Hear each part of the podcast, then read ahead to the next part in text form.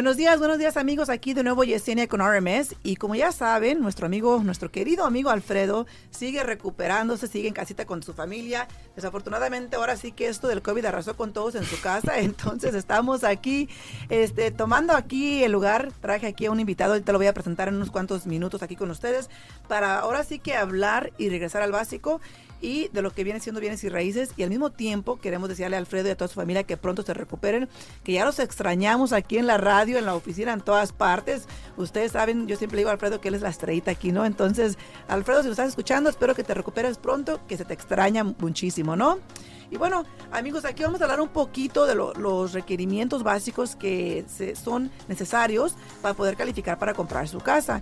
Desafortunadamente, este, me ha tocado que a muchos agentes de bienes y raíces se les ha estado olvidando qué es lo que se requiere para poder comprar casa eh, y más que nada porque estaban acostumbrados a que todo durante el tiempo de la pandemia se estaba moviendo ahora sí que a paso veloz este, estábamos calificando a un, montón de clientes porque todo el mundo estaba comprando en ese momento.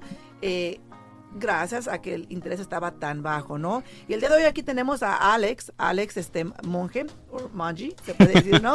De mi oficina, Alex es uno de mis asistentes y él se encarga de ayudarme a calificar a todos los clientes. Entonces, este, vamos a hablar un poquito de eso. Vamos a educar aquí, Alex, a todos los clientes de qué es lo que se requiere para poder comprar casa, ¿no?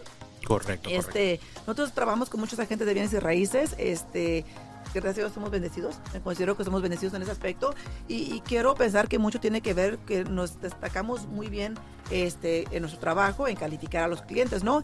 Entonces, Alex, vamos a hablar un poquito eh, cuando tú hablas con un cliente, ¿qué es lo básico que tú le pides a un cliente para que venga a la oficina para calificar?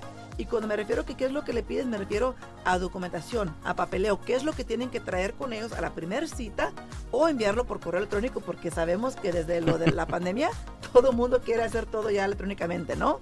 A ver. Bueno, para empezar, uh, regularmente cuando uno trabaja para una compañía, se les pide pues sus taxes de los últimos dos años, que serían del 20 y del 21, junto con las formas las W2, que son las formas que les manda las compañías para poder hacer sus impuestos. Y también se les pide pues un mes de, talones de cheques.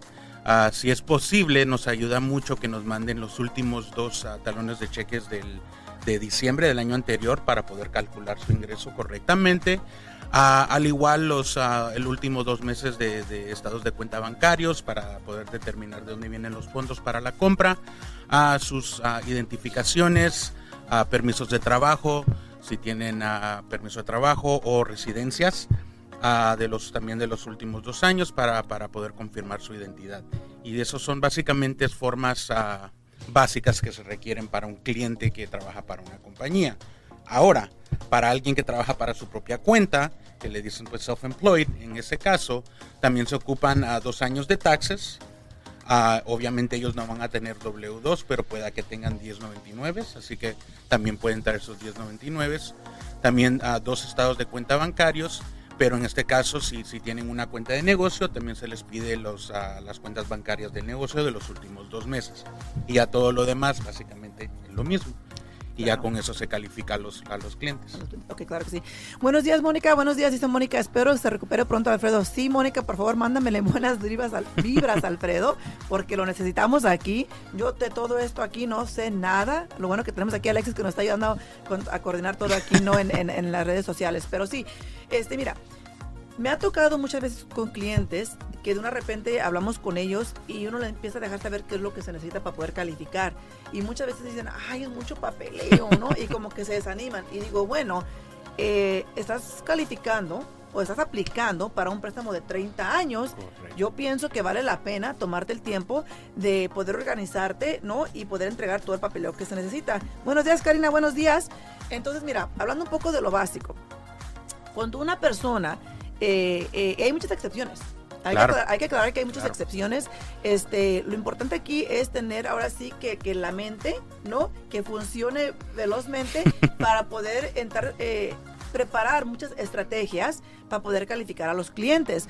Por lo general aquí voy a volver a repetir un poco lo que acaba de mencionar este Alex, ¿no? Cuando uno habla con un cliente, bueno, déjame atrás un poquito, ¿no? Primero que nada, en mi oficina, cuando hablamos con un cliente, tenemos un cuestionario que nosotros hemos preparado y le hacemos ciertas preguntas al cliente. Porque aparte de, necesitar lo, básico que tú acabas de mencionar, que viene siendo, se lo voy a poner fácil, tenemos que verificar el empleo de los últimos dos años. Correcto. ¿Y cómo se verifica el empleo de los últimos dos años, no? Aparte de que se verifica directamente con la compañía que ustedes trabajan, ¿no? Nosotros la tenemos que verificar por medio de los talones de cheques, por medio de las W2. Correcto. Honestamente, les voy a ser sinceros. Si ustedes trabajan para una compañía y les pagan con una W2 y es el único ingreso que se está utilizando para poder calificarlos, simplemente se necesita la W2 y los talones de cheques. Correcto. Es lo único que se necesita para el empleo. Las W2 y los talones de cheque. Ahora, si por ejemplo tú no has trabajado en la, en la misma compañía todo este año, ahorita ya estamos en el mes de agosto, ¿no? Si cambiaste ese trabajo durante este año, te van a pedir el último talón de cheque del trabajo anterior que tuviste y el talón de cheque, eh, el primer talón de cheque del nuevo trabajo y el más reciente. Correcto. ¿Por qué se pide eso, Alex? A ver, explícame un poquito para que entiendan porque créanmelo, no es que nosotros le queramos pedir papeleo, porque para nosotros entre menos papeleo, mejor. Bueno, la razón por la cual se ocupa el talón anterior del último trabajo es para determinar el ingreso que ganaron de principal año al, día que cambiaron de trabajo. Así podemos tener una mejor idea de lo que llevan ganado y también de la, de la línea de trabajo que ahora tienen para comprobar que es algo similar a lo que tenían anteriormente. Así que esa es la razón por la cual regularmente se pide ese, talón de cheque. Porque a veces muchos dicen, ah, bueno, ya tengo un nuevo trabajo, aquí tengo un talón de cheque primero, me puedes calcular a mi ingreso con eso. Se les dice que sabes que es muy difícil determinar cuál va a ser tu ingreso debido a que pues llevas muy poco tiempo trabajando para la compañía y regularmente se pide un tiempo más largo para poder hacerlo. Ajá, así que esa es una de las razones por la cual se pide esa información. Ahora, hay que aclarar, nuestro objetivo es en ese mismo día que el cliente viene a su cita, siempre y cuando traiga todo su papeleo, es calificarlo. Ese que salga una carta de aprobación, no siempre ese es el caso. No. siempre. Buenos días, Magda, buenos días. Este, no siempre es el caso, ¿no? Pero este, en este caso, si el cliente no trae el talón de cheque del trabajo anterior, se tarda un poco más el proceso. Se tarda porque ya en ese momento uno tiene que pedir la verificación de empleo y esperar que el, el empleador lo mande. Hoy en día muchas personas siguen trabajando de casa. Lo que para mí personalmente yo he visto que ha trazado el proceso en todo, en todo, no solamente en, bienes y raíces, ahora sí que en todo. Eh, yo simplemente por ahí tengo una historieta de que estoy batallando con mi lavadora, ya tengo un mes sin lavadora, este, y simplemente esas compañías como que les vale, ¿no? Este, no tienen tiempo, eh, hay muchos trabajadores que yo sé que están trabajando de casa porque de repente escuchas el perro ahí, ¿no? o, los, o los chamacos gritando y, llorando, ¿no? Entonces, mira, para esto del, del, del, trabajo se requiere dos años, ¿no? Obviamente, como tú mencionabas, si trabajan por su propia cuenta, se requieren los últimos dos años de impuestos. Y eso por lo general es para una persona, es el impuesto personal, para una persona que trabaja por su propia cuenta y que reporta un Schedule C en los impuestos. Si ustedes son dueños de negocios y tienen una, corpora, una corporación donde también hacen impuestos para el negocio, tienen que darnos la copia de los dos años de los dos impuestos, tanto el impuesto personal como el impuesto del negocio, ¿no? Porque hay clientes que de repente vienen y nada más traen el, impuesto personal y... Y pues califícame con esto. Exactamente, ¿no? y no, no, no es así. Hay, ciertas formas que también nosotros tenemos que llenar una vez que recibimos los impuestos del negocio y los impuestos también de lo que vienen siendo personales, ¿no? Ahora, Alex, ¿qué pasa si una persona no tiene cuenta de banco? Si una persona pues no tiene cuenta de banco, ah, hay muchas ocasiones en el cual pueden obtener los fondos para la compra por medio de un regalo de un familiar o si es necesario, ah, si es alguien que honestamente nunca ha demostrado tener cuenta de banco, porque han habido ocasiones en las cuales hay gente que dice, yo no confío con el banco, yo no voy a usar el banco, yo no lo uso. Hay casos que posiblemente se permita usar el dinero que tengan ahorrado para poder ah, usarlo para la compra de una casa. Pero por lo común, uh, la mayor parte de la gente a veces dice, bueno, tengo mi mamá, mi papá, mi, X familiar que me pueda ayudar con, con forma de un regalo para comprarme y lo hacen de esa manera. De esa manera. Ok. Eh, ahorita voy a hablar un poquito más de eso. Eh, Celia García dice, para calificar con ITIN, ¿cómo está el interés? ¿Cuánto necesito para el enganche? Celia, eh, Orcele creo que dice, todo va a depender eh, donde estés tú ubicada, ¿no? Eh, Alfredo cuenta con un, un, contacto que él tiene para el programa de Lighting, donde te exigen creo que el 5% de enganche y el interés está como al 4,5 o algo así, ¿no? Este, pero es muy raro encontrar un programa así. La mayoría de los programas con el Lighting te van a exigir mínimo del 15% eh, para arriba de enganche y el interés por lo general va a estar arriba del 7 o del 8%. Entonces, yo te aconsejo... Eh, eh, y no sé si esté aquí eh, la información de, Alfredo. Alexis, está la información aquí de Alfredo para que se puedan registrar. Eh, para que se registre con Alfredo y Alfredo así se puede comunicar con ustedes para hablar con usted un poquito más de este programa. Es un excelente programa, si lo puede hacer, yo le recomiendo que lo haga. Sí es un poco tardado porque tienen tantas personas aplicando, pero siempre y cuando usted sea paciente, adelante, ¿no? También Pablo Gama, buenos días, buenos días, saludos. Creo que Pablo Gama fue con el que hablamos la semana pasada que estaba comprando su propiedad este, igual con el número del de ITIN en otro estado, no aquí en, no aquí en Nevada. Este, felicidades, es que ya cerró en su casa y pues ahora empieza lo bueno, ¿no? A moverse, ¿no? Pero sí, mira, hablando un poco de la cuenta de banco, sí, eh, hay diferentes requerimientos también, hay que aclarar. Y lo importante aquí es que tu prestamista, en este caso también mis asistentes, sepan todos los reglamentos. Con el programa del FHA te piden qué? Ah, es un, mes de, estados de cuenta un mes, exacto. Con el programa convencional te van a pedir dos. Dos meses. Dos, ¿ok? Ahí diría, diría uno, bueno, pues me conviene mejor el FHA porque nomás me pide un mes, ¿no? Caso a caso. Caso a caso. Ahí te va, te voy a decir por qué. Por ejemplo, si tú eres una persona que estás recibiendo un regalo, ¿no? Con el FHA, sí o sí, la persona que te va a dar el regalo tiene que entregar su statement también de la cuenta de banco. Se necesita verificar de dónde está viniendo el dinero. Exacto. Tiene uno que verificar que, por ejemplo, yo y Esenia no le di, Alex me va a hacer un regalo de 10 mil y ya va a quitar la mano acá, le di los 10 mil dólares, lo metió en su cuenta de banco y, ya me dio el regalo, ¿no? Con el FHA te van a, a verificar un poco más. Con el préstamo convencional, siempre y cuando lo manden a la compañía de título, no tienes que demostrar no en la cuenta de banco de la persona que te está dando el regalo, ¿no? Correcto. Y también al mismo tiempo hay que aclarar de que no cualquier persona te puede dar el regalo. No, tiene que ser. un poquito de eso. Tiene que ser, por lo común, tiene que ser un familiar o un padre, hermano, uh, posiblemente tío, tía. A, a ver, ah. párame ahí. Pero lo chistoso del reglamento, no puede ser un primo. Ah, perdón, perdón, perdón. No puede ser un sobrino. No. Pero sí puede ser un tío. Hazme el favor. O sea que entre comillas, muchas veces el sobrino. No, no lo miran como familiar, aparentemente. Exactamente. Muchas veces el sobrino se convierte en tío. ¿Verdad? La verdad, la verdad. Buenos días, buenos días. También Roberto dice buenos días y bye. Roberto se lo está ocupado trabajando, entonces lo bueno que hace un segundito para, para, para saludar. aquí, para saludar, ¿no? Pero sí, eso es el estado de cuenta de banco. Por lo general, general, perdón, es recomendable que sí tengan cuenta de banco, porque una vez que entran bajo contrato, tienen que dar lo que se llama el EMD, ¿no? Correcto. Que es el depósito inicial de buena fe de que eres un, comprador serio, ¿no? Y por lo general es recomendable que ese dinero salga de la cuenta de banco del cliente. Ahora, aquí lo importante es de que tu prestamista te oriente. Si tú eres de las personas que no tienes cuenta de banco y todo el dinero va a salir de esa otra persona que te va a regalar el dinero, hay ciertas maneras de hacerlo de la manera correcta para que no haya problemas. Muchas veces, al que le quede el saco que se lo ponga, ¿no? Muchas veces la gente viene y se dice todo lo que le importa es de que mandes el dinero y ya. ya. no, te, no te recuerdan, no te preguntan.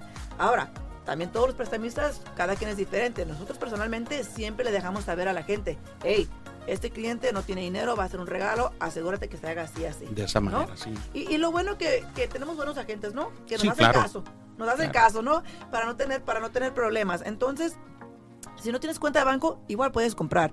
Es mejor que tengas cuenta de banco, pero si no tienes, puedes comprar siempre y cuando todo se haga de la manera correcta, ¿no? Ahora, ¿Qué pasa? Y vamos aquí a saludar. Rogelio Lugo dice saludos. ¿Dónde anda Alfredo Rosales? Eh, Rogelio Alfredo, desafortunadamente ya le tocaba. Tanto tiempo que tenemos ya con este virus y no le había dado a Alfredo, ¿no? Al fin le dio. Este, anda malo, él y toda su familia, desafortunadamente les, les llegó, les tocó el virus. Este, pero ya para el martes Alfredo está aquí de regreso. Así es que aquí te esperamos para el martes para que lo puedas saludar, ¿no? También Belinda dice buenos días, buenos días Belinda, buenos días, mucho tiempo sin verte por aquí. Este, ¿qué pasa? Ya hablamos de, lo que se requiere para el ingreso. Eso ya está claro, esperemos, ¿no? Ya hablamos de la cuenta de banco. Que esos dos factores son los más principales de lo que viene del lado del cliente. Correcto. ¿no? De, papeleo. Porque lo más importante es el crédito. las cosas más importantes, ¿no? Pero bueno, hablando de lo que se requiere. El papeleo, ya hablamos para el ingreso, ya hablamos para la cuenta de banco. Ahora, los otros documentos básicos que mencionaste es la identificación, si eres residente, la residencia, si tienes permiso de trabajo, permiso de trabajo. Ahora, FHA tiene un reglamento de que si tú vas a comprar y tienes permiso de trabajo, el momento que se cierre tu transacción, tiene que queda- quedarte un año Mm. vigente en el permiso de trabajo. Si no tienes un año vigente, te van a pedir que tengas la del Mm, año anterior. correcto, para demostrar que- que, años pues, anteriores, lo que haya pasado, ¿no? Entonces, eso es lo básico, ¿no? El ingreso, la cuenta de banco, las identificaciones, eso es lo básico. Correcto. Ahora, en el cuestionario que tenemos nosotros. ¿no? Dos cosas adicionales que preguntamos es la siguiente. Cuando te preguntan el estatus, que si eres legalmente casado, soltero, soltero, o divorciado. Ahora, ese estatus aquí en China, en México, donde sea, es el mismo. No hay, no hay de que, bueno, aquí no. ¿Cómo Me que casé aquí no? allá. O sea, si te casaste en México, estás casado. Exacto. Ni modos, compadre, estás casado, ¿no? Entonces, ¿qué pasa si la persona te dice que está casada en este momento? Por ejemplo, vamos a hacer, yo, tú me Ujú. estás haciendo las preguntas a mí, ¿no? Claro. Y me preguntas que si estoy casada, soltera, divorciada, yo te digo, eh, estoy soltera. Estás sol- Bueno, si tú me dices a mí Sí. y me confías y me dices que estás soltera, yo lo voy a tomar de esa manera. Yo lo voy a tomar como que pues si tú, tú estás soltera Ajá. y vamos a proceder con el, con el proceso y todo. Pero si alguna de las documentaciones o algo indica de que estás casada o algo, ahí van a, van a pues a, vamos, vamos a tener preguntas. Claro. Van a haber preguntas, bueno, ¿y por qué es que estás, te, te demuestras que estás casada? Si, si en rela- realmente estás casada, necesitamos ver la información de, de tu pareja, porque como eh, en el estado de Nevada es un estado de leyes comunes, básicamente para alguien que está casado, la deuda de esa persona se necesitaría ah, ser considerada contra eh, el cliente que estamos calificando. Así que a esa persona se le tuviese que correr el crédito. Más allá de eso, también esa persona tuviese que firmar al cierre lo que le llaman un quick claim, si es que esa persona no va a estar en el título de la compra ah, para la casa. Y pues ahí es cuando se presentan varios obstáculos, si es que la persona nos dice de que está soltera y en- al fin del día no lo está. Claro, claro. Ahora, aquí Alex, aquí a Alex, perdón, se le olvidó el café el día de hoy. Porque se puso bien oscuro de una repente, se apagaron todas las luces, no sé qué pasó, ¿no? Mira, ahora no tenemos luces prendidas. luz. ¿Qué pasó, Alex? Te dormiste el día de hoy, ¿no? Eh, una de las cosas que siempre hacemos, y yo creo Alex aquí se le olvidó mencionar, es de que cuando el cliente nos dice que es soltero, por lo general, nosotros siempre respondemos así. ¿Soltero donde nunca ha sido casado? Siempre les preguntamos. Y sí, Porque, por ejemplo, si tú ya fuiste divorciado, no te consideras soltero. Ahora tu estatus en inglés viene siendo unmarried, una persona prácticamente divorciada. ¿Y por qué es eso importante?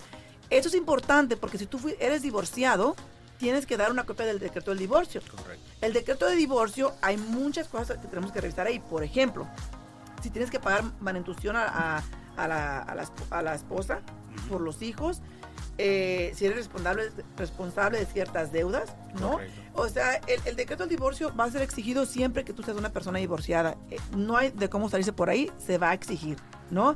Este, porque igual, hay, hay personas donde les conviene darnos el decreto del divorcio porque se reciben este child support, manutención por los niños. Posiblemente Hay ¿Qué es lo que se exige ahí?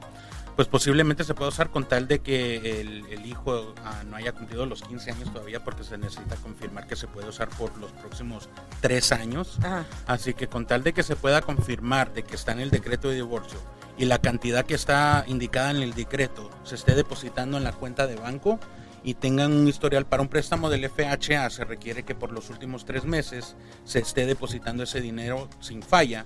Ya al demostrar eso uno lo puede utilizar. Un préstamo convencional se requiere un mínimo de seis meses para demostrar que ese dinero se, se esté depositando para nosotros poderlo utilizar como ingreso para la calificación y pues hay muchas ocasiones en el cual mucha gente no lo sabe y dicen, ah, no califico por tanto, por razón, y después nos demuestran ese documento y al verlo nos, les decimos, ¿sabes qué? Este es un ingreso adicional, ahora mira, te permite calificar para, para un poquito tanto. más. Exacto.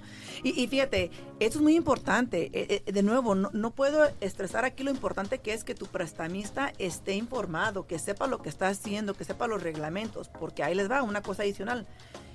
Si tú, por ejemplo, eh, una madre, ¿no? Tienes un hijo y nunca fuiste casado, obviamente no, no hay un decreto de divorcio. Ujú. Y muchas personas no hacen lo que se llama este, un child support agreement, ¿no? Ujú. Donde hay algo legal este, estipulado de cuánto tienes que pagar de child support.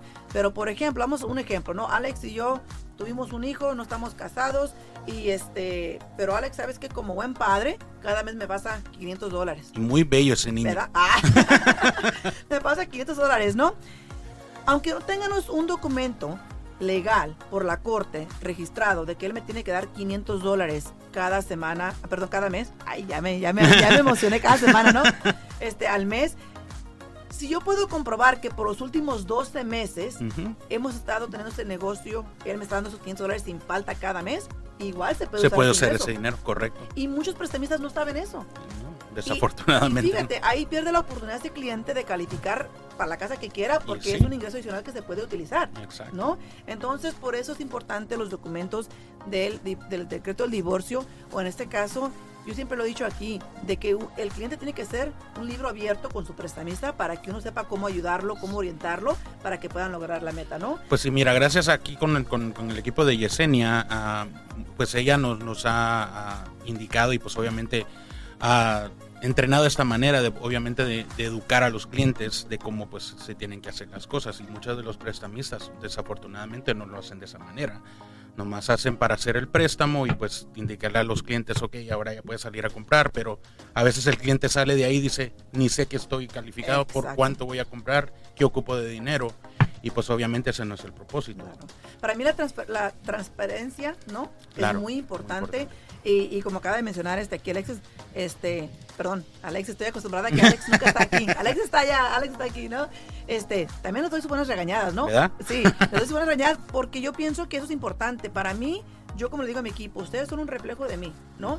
Y yo me, yo quiero pensar que yo me, me esfuerzo mucho en estaros educando, orientándoles también a ustedes para que vayan aprendiendo más y más, para que traten al cliente como si estuvieran hablando conmigo, ¿no? Correcto. Porque desafortunadamente, aunque yo quisiera hacer todo, no me da tiempo. Las cosas como son, ¿no? Dice, dice ah, Celi García, ¿cómo saber mi estado de mi crédito? ¿Dónde puedo obtenerlo? Eh, hay muchos lugares, hay muchos lugares donde puedes obtener una copia de tu reporte de crédito. Por ejemplo, Credit Karma es uno de los más comunes porque es Correcto. gratis, Ujú. ¿no? Este, Tu cuenta de banco a veces te lo Sí, da. Hay que aclarar, Credit Karma eh, te va a decir exactamente las líneas de crédito que tienes, pero la punción de crédito siempre va a estar mal, Sí. ¿no? Ahora, tú puedes también obtener una copia directamente con los buros, Correcto. con Experian, TransUnion y Equifax, pero te van a cobrar, ¿no? Pero esos van a estar más acertados porque eso es realmente lo que es. Exacto. Este, o por ejemplo, nos puedes llamar aquí a nosotros y con mucho gusto te podemos ayudar a jalar tu reporte de crédito, que es un Tri-Merge Credit Report, que es con los tres buros, es un solo reporte. Eh, y fíjate, hay que aclarar que realmente sale un poco más barato, porque hoy en día el reporte de crédito cuesta eh, 42 dólares casi, ¿no? El, el que es con los tres buros. Correcto. Si tú vas y aplicas con eso directamente, creo que mínimo cada uno es de 15 a 18 dólares. Entonces, Te pasas. ustedes sabrán, ¿no? Pero aparte cuentan con que con nosotros los podemos orientar. Exacto. Si tienen que trabajar en su crédito, les dejamos saber qué es lo que tienen que hacer para que puedan este, obtener aquí lo, el objetivo que es comprar su casa, ¿no? Ahora ya hablamos un poquito del... Ay, ya se me va a acabar el tiempo, Alexis. No voy a alcanzar a hablar el resto, pero bueno, dos minutos. Ya hablamos un poquito del, del decreto del divorcio. ¿Qué pasa si la persona tuvo bancarrota? Si la persona tuvo bancarrota, pues obviamente nos tienen que demostrar los documentos de la bancarrota porque hay cierto tiempo que tienen que esperar después de la bancarrota para ser elegibles para la compra de una casa. Por ejemplo, con un préstamo ah, del convencional requiere un, tiempo de espera de cuatro años y, ya con un préstamo del FHA es un tiempo de dos años. Así que por eso es que es muy importante la, documentación y aparte de eso, pues hay otros requisitos que, que- vienen con, papeleo. Claro. Muchas veces te salen todavía cuentas en tu reporte de crédito que ya fueron incluidas en la bancarrota. Entonces, por eso es importante el papeleo de la bancarrota. Si no la tienen, no se preocupen. Ahí tenemos un sistema nosotros, No aunque, aunque lo tienen que comprar, pero creo que nada más son como 3 dólares, no es muy caro. Sí. Pero les podemos dar una copia del, del papeleo de la bancarrota, ¿no? Este, si tienen preguntas, yo sé que ya se nos va a acabar aquí el tiempo. Si tienen preguntas, se pueden comunicar a mi oficina, el número 702-310-6396. De nuevo, 702-310-6396. Y aunque está aquí Alex conmigo el día de hoy, pueden hablar. Ahí está Jackie y Giselle para poder Correcto, ayudarles. ayudar. Este, pero comprar casa realmente no, es- no es difícil. Siempre y cuando ustedes se apliquen, lo primero y más importante es de que lo quieran hacer. Exacto. De que se decidan ya, que ya vencieron todos los miedos, de que todas las personas que les meten miedos de que no lo hagas, que esto, que el otro, ¿no? Y que intenten mirar dónde están parados, qué es lo que pueden hacer para poder lograr la meta. Si no saludé a alguien aquí el día de hoy, mil disculpas, es un poco diferente para mí porque no está Alfredo. Yo siempre manejo acá contestando los, los mensajes y Alfredo todo lo demás, pero hoy me tocó hacer los dos, ¿no? Perdón. Saludos a todos los que están aquí el día de hoy, muchísimas gracias por apoyarnos. Pero de nuevo, es fácil calificar para comprar casa, es importante que hablen con su prestamista, ahora sí sean un libro abierto completamente, hablen de todo. Yo en mi oficina primero que nada, todo es confidencial. Primero. Segundo, nosotros nos vamos a orientar para decirle, bueno, eso sí lo ponemos, esto no lo ponemos. Hay que, hay que hay que ser honestos. Nosotros siempre intentamos la manera de poder ayudar a nuestros clientes, de orientarlos, ¿no? Entonces, si tienes preguntas, si tienen dudas, se pueden comunicar conmigo a la oficina al 702-310-6396. Primeramente, ya Alfredo esté todo listo, ya con pilas cargadas para estar aquí para el martes, para hablar un poquito más de bienes y raíces. Las casas siguen subiendo, las, las, casas que están disponibles al mercado, creo que ya tenemos como tres veces la cantidad que, estaba eh, durante el tiempo de la pandemia o hace también unos que dos, tres meses. Entonces, aprovechen, aprovechen, aprovechen. Gracias, Joa, gracias. Dice, qué hermosa presentadora. Ya me tocó a Joa. Ya mandan al Alfredo para atrás, por favor. Me estoy muriendo. Buenos días, Lady. Buenos días. Este, también gracias a Ceci. Eh, de nuevo, tiene preguntas, llámenos. El mercado está cambiando. Aquí vamos a estar eh, para el martes con Alfredo, hablando un poco más, ahora sí, del inventario, de las propiedades que están disponibles, de los intereses. Este, que tengan buen fin de semana y aquí los veremos el martes. Al día en bienes raíces, contestamos tus preguntas, te guiamos en el camino, aprendes cómo comprar, cómo vender, cómo calificar para asistencia, prepara tu crédito, los mejores intereses, información actual y con profesionales. Alfredo Rosales y Yesenia Alfaro te guiarán paso a paso. Martes, miércoles y jueves a las 8 de la mañana en La Voz 90.9 FM. Participa con tus preguntas 702-437-6777. Al día en Bienes Raíces 702-437-6777. Todo para estar al día en Bienes Raíces. Bienes raíces.